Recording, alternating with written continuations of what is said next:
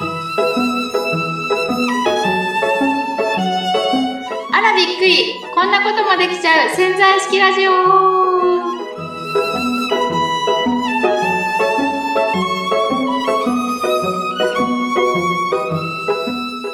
本の貸し借りってよくしますか？富澤さん。何ですか？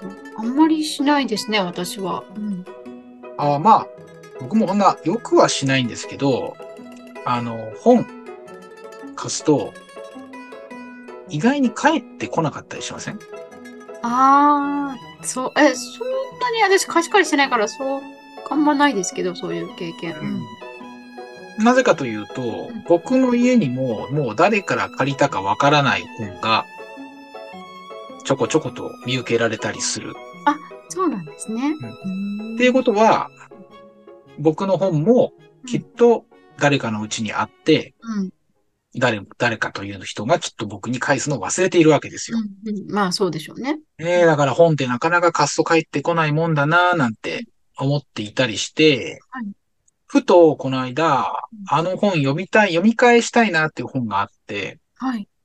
まあきっかけがなかったんで読み返したいなと思ってはいたけど、まあ、もう一冊買うのもなって思っていたんですけど、はい。まああるきっかけがあってちょっと本気で読みたくなって、あのーまあネット、アマゾンで見たら もうなんか古本がめちゃめちゃ安く売ってたんで、まあもうね、一度読んでるしと思ってうん、古本で買ったんですけど、はい。あのー結局買ったことで、僕の目的は達成られることがなかったというか、読んだことでちょっとこういうこと書いてあったかなって思ったことは実は書いてなくて、あれ？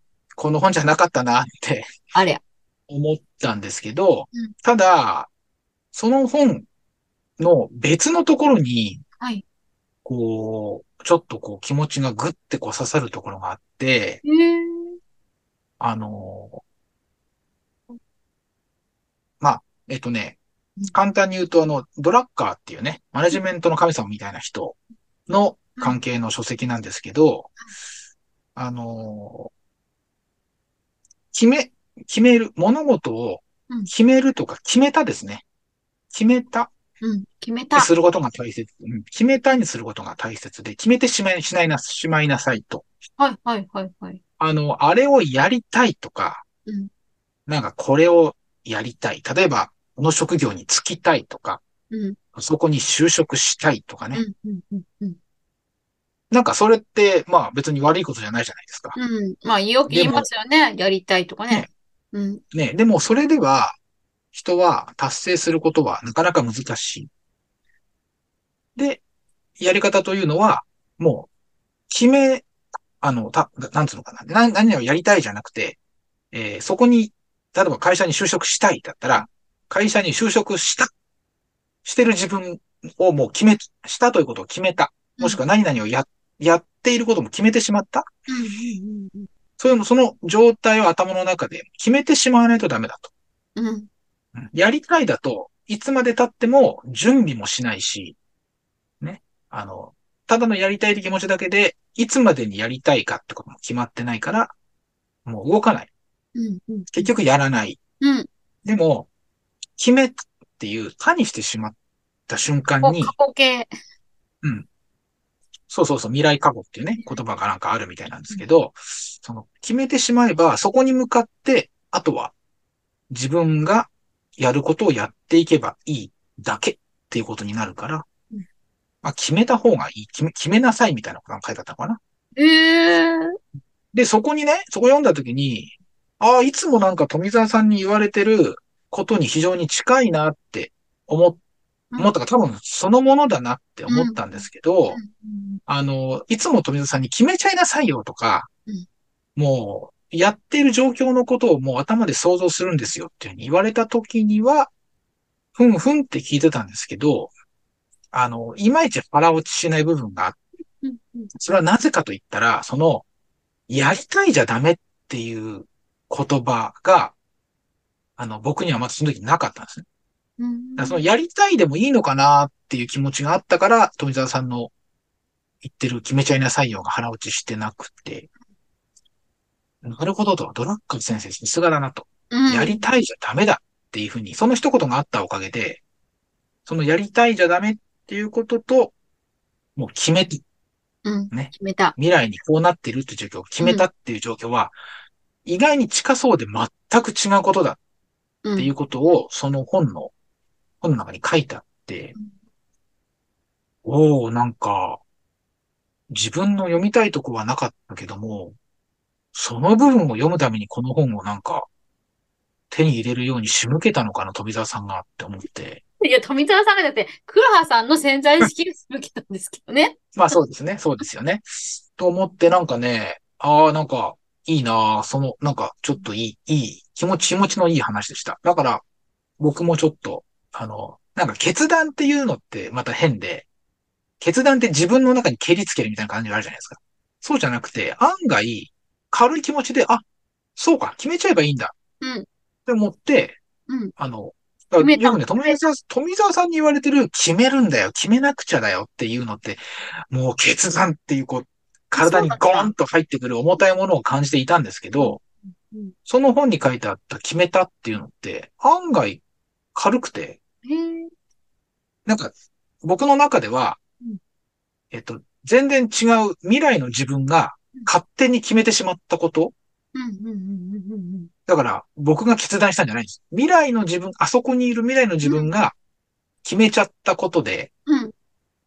で、そこに向かって、そこから見たら過去である現在の自分がうん。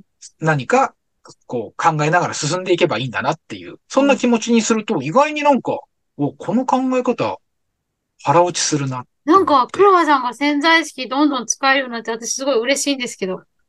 潜在意識使ってますか？使ってる、だって未来に潜在意識にも未来の記憶をすり込んじゃってるわけなんですか。自分はそうなるぞって多分、ね、その未来の自分ってあなるほど。やっぱそういう風に使っていいんですよね。そういう考え方でね。そうですよね。もうだからそうやって、そうなるんだ、そうなるんだって最初は表の、表っていうか潜在意識でも、でも何回も言っているうちに自分のね、もっと深いところに入っていくじゃないですか。自分はこの未来を決めて、それに向かってやるんだよって言って、今の一つ一つの行動を、そのために未来の決まってる、おね、未来の自分のためにこれを今やるんだよっていうのを何回もやっていけば、だんだんそれがもうそ、そういうものだっていう現実になっていくし、うんまさに、まさにですね。まさにです。うんすごいいや。ー、あの本買ってよかったなと思って。なんドラッカー先生素晴らしい。そう、なんか読書の時間がないないって僕自分で言ってたんですけど、言ってましたよ、前、ちょっと前に。言ってたけど、その本はね、二日ぐらいで読み、読破しちゃって、うんうんうん、なんだよ。あるじゃん。うんそうでしょ読書する時間あるじゃん。結局ね、ないないって言ってるから、ないと思ってるからないだけだよっていう、ね。うんまあね、不思議と、なんかそういうことが重なってくるもんだなと思ってなんか。黒羽さんと出会って1年、やっと黒羽さんの頭が少しずつ柔軟になってきてくれた気がしますけど。そうですかね。やっと、うん、そうかな。まあ、ほら、ね、先週話した亀みたいなもんですよ。あーまあでも、そっちの？方が着実に行くじゃないですか、うさぎさんより。うさぎさんはね、ちょちょっと要領よくやっても、その後続かないかもしれないけど、のんびりでも、ね、その、のんびりのんびりやってても、それ、もう、亀はだからゴールをしてることをもう決めてたんですよね。そうそうそうあそこにいるって自分決めてただけの話。そっか。だからもうそれが分かったんだ。先、先週っていうか、まあそうですよね。せ先週じゃないですちょっと前に話したね。もうちょっと前に話した。ですけど、うんそう、でもそう、そう、そうです、そうです。それで、うんそうだよ。そうだ。さんなんか今日素晴らしく冴えてますね。く。ねありがとうございます。そうそうそう。あの、うさぎに勝ちたいとかって考えてると、きっとダメだったんですよね。そうです、そうです。ただあそこにいるっていう自分を、がきを決めただけで亀は。そうでしょうね。多分その、その感覚を黒羽さんは自分の中で掴まれたんでしょうね。そのドラッカーの本を読んで。うんまあ、まだね、掴んだかどうかちょっと、はっきりはしないんだけど、まあでもなんか、い宮つも宮さんが掴んだんですって言っちゃった方がいいんですよ。潜在意識としては。掴んだんですよ。そう、掴んだんで、その感覚がもっとこれからはっきりしてくるんですって言えばはっきりするから。なるほどね。まだもやっとしてるけど、これからどんどん、はっきりしてくるんです。はい。そういうことです。自分で言い切っちゃうって本当に大事なんです。うん。そう。いや、もう、そういうほら、本とかね、自己肯定感を高める本とか、そういう話とかをね、結構聞いたりするんですけど、あの、やればいいんですとか、そうなんですっていうのはわかるんだけど、できんだよっていつも思ってたんです。ああ、なるほど。できないんだよ、それがって。でも、なんか僕はそのなんか、ほんのちょっとした言い方のこと、ううんでやりたいじゃダメなんだよ。そう、やりたいじゃダメなんだよって。決めたっていう、ね、未来のうん時点の違う自分がそこで決めてしまったことに向かえばいいっていう考え方ができたときに、あ、おほう、みたいな、なんか、なるほどねって。おじゃあこれからもっとね、自分の未来決めてって、じゃあ今これやろうっていうのをこれからね、本当に使っていくってことですね。いろんな面で。黒羽さん。そんなたくさん決められないかもしれない。まだ、初心者なんで。初心者マークつけてますかまだ初。心者なんで。はい。うんうんそうなんですよ。まあでもなんかそんなことをちょっと今週感じることができたので、まあなんか、ね、嬉しかったですね。はい、私も今聞いてて嬉しいです。そういう話をしていただいて嬉しいですよ。なんかうんちょっと、潜在意識ラジオ、真面目すぎません、今日？そうですね。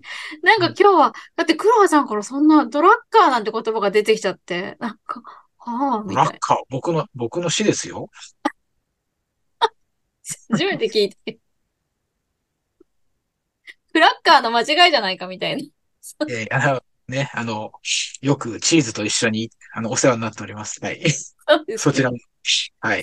そっちですか？私あれかと思ったらクリスマスだからこう、鳴らすクラッカーかと思っ最近100円ショップにはものすごいたくさん売ってますよね。ねクリスマスあ、クリスマス終わって、これ放送の時はもうクリスマス終わってるんですね。もうね。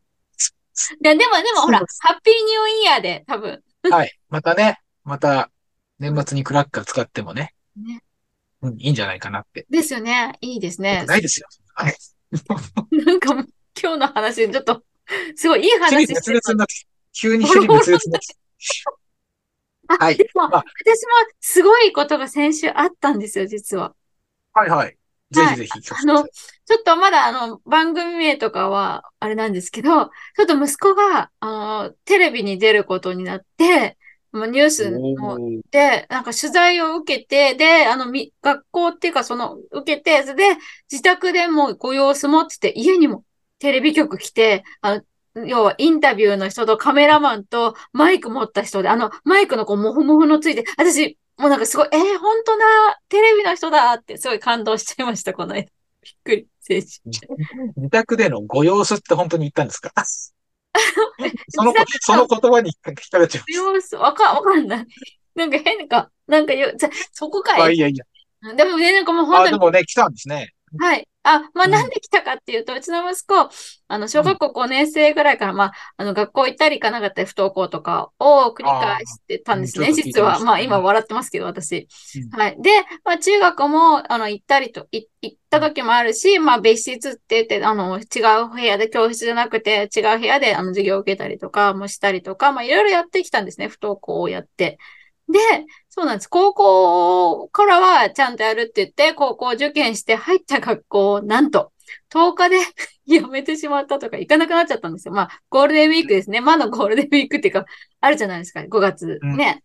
はいはい。そこでまたなんかあれで、ちょっと行かなくなっちゃったっていうことがあって、それで、高校1年生の時にそれで、どうするんだよっていうのがあったんですけど、そんなんでも本当に一時期は布団の中、ベッドから出られない状態だったんですけど、まあそこから結局、あの、そう、倉橋さんが言ってたように決めるってことを、まあ自分でもここをやめて通信制の学校行って頑張るっていうのを決めたんですね、本人が。で、決めて、それからまあ一応、そういうふうに決めたことによって、今はまあ、あの、あれなんです。その通信制の、まあ、サポート校っていうのがあって、そこは、まあ、学校みたいな感じなんですけど、そこでせ、あの、生徒会をやったりとか、あと、この間も弁論大会に出たりとか、まあ、文化祭でも実行委員やったりとか、すごい目立ってたら、やっぱり、変わりましたね。で、今ほら、不登校の人って多いじゃないですか。で、不登校、はいえサポート校っていうののあり方みたいなのをテレビで特集するって言って、そのサポート校が、が、息子が言ってるサポート校がテレビの取材を受けるってことになって、じゃあどなたかってことになって、うちの息子頑張ってるから、じゃあぜひ、っていうことで白羽の矢が立って、で、それで家での様子もっていうことで、家での様子。なるほど。すごい、息子さんすごいじゃないですか。うん。そうね。その息子さんがそうなったのが、そう、それがね、私なんかね、すごい、そのインタビューも息子が受けてて、もうちょっと、よ、よくぞ言ったと思ったんで、打ち合わせとかしなかったんですけど、息子がいろいろ言ってて、なんかこう、どうやってそこから抜け出したんですかとかって言われた時に、まあ自分とね、向き合うみたいなことをしてます。したら、そんなことってどうやってやるんですかみたいな感じで言ったら、まあお母さんがそうやってセッションしてくれてって言ったんですよ。で、そしたら、じゃあお母様はどういうことやってるんですかってことになって、そこからお母様もインタビュー受けちゃったんです、私。なるほど。そこでこのラジオの宣伝をしてくれたっていう、そういう話につながっていくわけですね。いやいやだって息子の学校のだからですし、別に息子のね、そのサポート校のあれで、だったんで、私もどこまで、結構でも30分ぐらいびっちり私話したんですけど、そのカメラに向かっては。だけど、それが実際によくね、収録は長いけど、どれだけ撮られるかわかんないって言ってるんで、まだ、まだ放送日とかも決まってないんでわかんないですけど、でもね、なんかすごい現実作っちゃったなと思って、やっぱ、本当にすごいって思います。やっぱテレビが。決めたんです、私もこれ。うん、なんか、ちょっと、これからまあね、そのテレビで、まあこのラジオのお話はどうのかは別としても、富澤さんがなんか、これから羽ばたいていきそうな感じですね。なんかね、それはすごい自分で、そうですね。なんかすごく気持ちよかったんですよ。はい、テレビでインタビューって。ね、別にテレビの、あの、あに、その、画面を見なくていいっていうか、カメラを見ないで別にインタビューしてるところを撮りますんでって言われて、すごくでも、全然緊張しないで、私すごいじゃんみたいな、なんかもう自分で生き生きと話しちゃいました。いや、なんかほら、くしくも、さっきちょっと考えたら、これ12月30日放送分でしょ？年内最後放送分なんですよね。ね、そこでなんかこう、なんか、未来の展望、とか来年への展望とか、なんかこう、決める、決めない、決めたの話をしてる。めちゃめちゃいいじゃないですかね。で、まあ、いいよね、これ、本当に。そうなんですね。私じゃあ何を決めたかって、本当に目の前でね、息子がと、あの、ね、学校行かなかったっていう、ベッドに入って出てこなかった時に何を決めたかっていうと、私が決めたのは、この子は、本当に多分今はこうだけども、高校生活をあの楽しむ時が絶対やってくるし、私も本当にこの子を産んで、本当に良かったって心から思う未来がやってくるって決めたんですよ。決めてたんです、そこで。もう、そこが着地なんだと。だから、もう本当にその、そのビデオ、でもね、そのテレビ局来ててやってる時本当にこの子を私良かったって気持ちでも嬉しかったんで、やっぱそうやって決めてたんで、未来でや、1年半経ってやってきました、それが。いや、でも、まあ、感慨深いっちゃ感慨深いですよね。うん。うん。ですね。うん。黒羽さんから感慨深いなんて、しみじみとした顔されるなんて、びっくりです。いやー、だって、いろいろほら、富澤さんから潜在意識の話を聞いてきたじゃないですか。で、ね、まあ、ほら、過去に起こったすごいこととかは聞いたけれども、あの、あとね、直近で起こったこともいろいろあったけど、それはとても、あの、こんなことがあってぐらいのことで話聞いていましたけど、今回のことってなかなかの大きな出来事じゃないですか。そうですね。やっぱり本当にそう、高校入って10日で行かなくなった時、本当この先どうなるんだよ、みたいな思いはもちろん出てきたんですよ。うん、私だって人間ですからね。皆さんと同じように母親として。そりゃそうですよね。そんな母親ですからね、こう見えても。変な母親かもしれない。でもそこで、いやでもそっちの気持ちにしたっててもしょうがないって思ったんですね。そうじゃなくて、じゃあどういう気持ちになってたら明るい未来がやってくるのかって、やっぱね、この潜在意識のプロとしてで、その時に、じゃあ本当にこの子を産んでよかったって私も思ってて、で、息子も楽しい高校生活を送って輝いてる顔を、そっちが、どっちもがそう叶えられてる未来。それを手に入れるって思って、そっちなんだよっていうことをセットしたんですね。じゃあ、それで何をやったかって、うん、じゃあその未来をやってくるために、じゃあ今どういう言葉書きをしたらいいかって考えて、じゃないと、引きこもってるのを見て、なんなんていかないの？もういい加減にして、私、もうどんなに迷惑かかってると思ってるのなんて言っちゃったら、もうもっと下がっちゃうじゃないですか。だからそうじゃなくて、ね、そう一の未来、ね、その明るい未来のための言葉がけを常に考えてとか、もう、だから言えないときはあえて何も言わないようにしてとか、ね、ダメ出ししたってしょうがないし、もうちょっと待とうとか、待つっていうこともしましたね。だから息子に対して。うん。うん。あのーなんか今聞いてて、すごいなと思ったのって、こう、まあ、不登校とか、まあ、引きこもりとかね、自分で行動できなくなってしまった方に対して、ほら、そ、それをこう、なんか変えていこうとか戻していこうとかね、行動させようっていうのって、その人本人がどうにかなるっていう。ね、その人本人が変わらなければもちろんダメなわけじゃないですか。で、その人本人に対するアプローチでいろんなね、本だったり、アドバイスだったり、そういう先生がいたりしてって話はよく聞くんですけど、富澤さんの場合、そうではなくて、うん、えー、その息子さんに対して自分が決めた、息子さんが決めたんじゃないんですよ。富澤さんが決めたっていう。多分息子が今ね、その、そう、引きこもってる団体でそんなの決められないじゃないですか、だって。あ、そうそう。だから、あの、その、僕が言いたいのは、その変わろうとしてる本人が決めたっていうわけではなくて、決めたのは富澤さんであるっていうことなのに、その未来が、いつの間にかもやってきて、息子さんがそうなっているっていう。これが、あの、ちょっと普通とは違うかな。あの、富澤さんの言ってる潜在意識の話の中の結構、あの、まあ、一番僕が、その一年前に聞いた中で、そうならない、なることとってそんな簡単にないよみたいに僕は疑ってたところ。うんうん、言ってましたよね、最初会った時ね。うん、自分で信じて自分がなるのはなんとなく理解できるんですよ。だけど、自分が考えたことが他人だったり物だったりに影響して変わっていくっていうのって、やっぱりなかなか信じがたいじゃないですか。でも、ね、今回これを目の当たりに見せてもらって、いやー、やっぱりある、あるっていうか、潜在意識の力ってすごいっていうことをちょっと感じさせられましたね。まあ、正直私も潜在意識を学んで、うん、最初の頃は自分の意識が現実を変えると言っても、他人も出てくるから自分の現実にはどうやってやるんだろうっていうのは、本当に私も試行錯誤してた時期はありました、正直。だけど、そこで、でもだから他人をコントロールするような意識を持ってはいけないっていうのは常に思ったんですね。こう向こうがそうは思ってないことでも無理やりこっちで巻き込んでやらせちゃって納得させてないみたいな、子育てでやっちゃうことってあると思うんですね。お母さんとして子供に良かれと思って。でもそれは本当に違うよと思ったんで、私も徹底的にこう、そうじゃないって思って、あの、ど、じゃあどうやったらいいんだっていうのを本当に試行錯誤しながら、じゃあ本当に未来をどう決めたらいいんだっていうのは、あれしました。迷いました、正直。うん、で、やっぱりじゃあ私として一番いいのはこの子を産んで本当にすごくいい人生だっていうふうに、その未来を本当強く思ってる、喜んでる未来。これならいいじゃんって思ったんですね。結結論として。うん。ってことですね。いや、だからそこをね、あの、ちゃんと実現する富澤さんも富澤さんだし、それに対して多分、そうなっていく息子さんをちゃんとでもありましたよ。クソババアって言われたことも。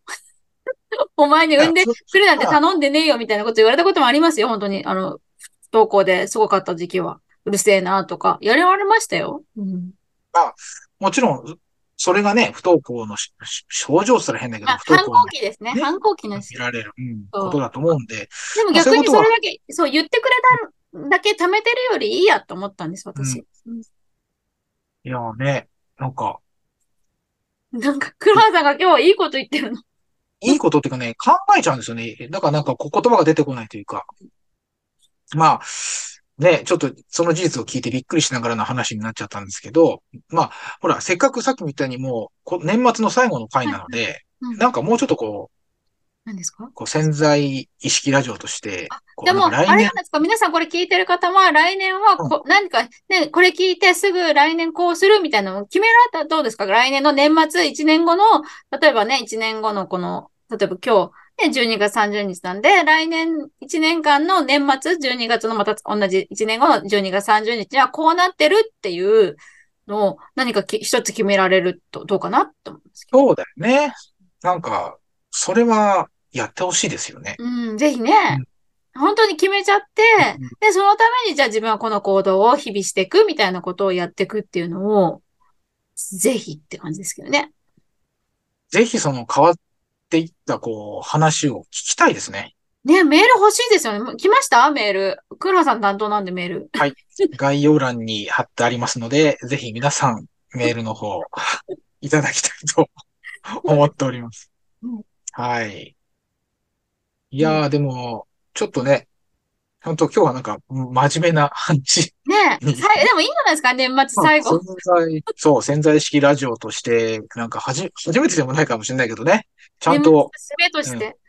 ね、潜在意識のこう、力というかね、その、方法というか、ちゃんと、富澤さんから聞けたんじゃないかなというふうに思いますね。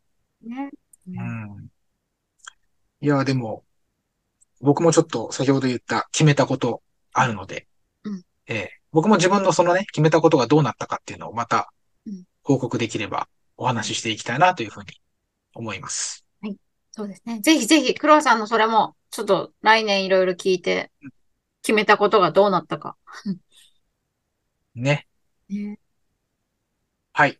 じゃあ、そんなところで、またじゃあ、今日のですねはい、富澤大先生の一言。どうしてだ、なんか大なんかついちゃった？富澤大先生の学びの一言。いはい。はい。でも今日は未来は望むものではなくて、決めるものってことですね。決めるものだって。ああ、重たいな、その言葉。そうですね。ね望んでても来ないですよね。決めないとね。うん。決めるんだよって。はい。いや、いい言葉で終わり。ね2024年、ぜひ、はい。ね、あの、何か決めていただいて、はい。あの、それが必ず皆さんに実りのあることにね、なっていただきたいというふうに思って、年内の潜在意識ラジオを締めたいと思います。そうですね。じゃあ本当に9月からね、聞いていただいた方ありがとうございますって感じですね。はい。また来年もね、あのーたくさんの方に聞いていただいて、はいたくさんの方にね、聞いていただくことはもう決まってますからね。そうです。決まってます。決まってますねでもその聞いた方が幸せになることも決まってます。決まってますからね。はい。僕も幸せになることは決まってますし、富澤さんも決まってるということ。もう幸せ、もっともっと幸せがね、あもういっぱい集まっちゃくるますからね。いっぱいいっぱい。なんかもう、あんまり決まってる決まってる言うと、もうなんか、未来が決まりすぎてて嫌になってきちゃうかもしれないですね。そんなことない。だって、だっていろんな未来を決めていけばいいじゃん。楽しいじゃないですか。あの、ほら、ちょっとなんか、決まってない未来を楽しむところもあるじゃないですか。あまあ、まあ、どうなるのかそれはなってあると思いますよ。こう決めてたのに、こう、どい、だ、ね大どんでん返しとか、それも楽しいと思います。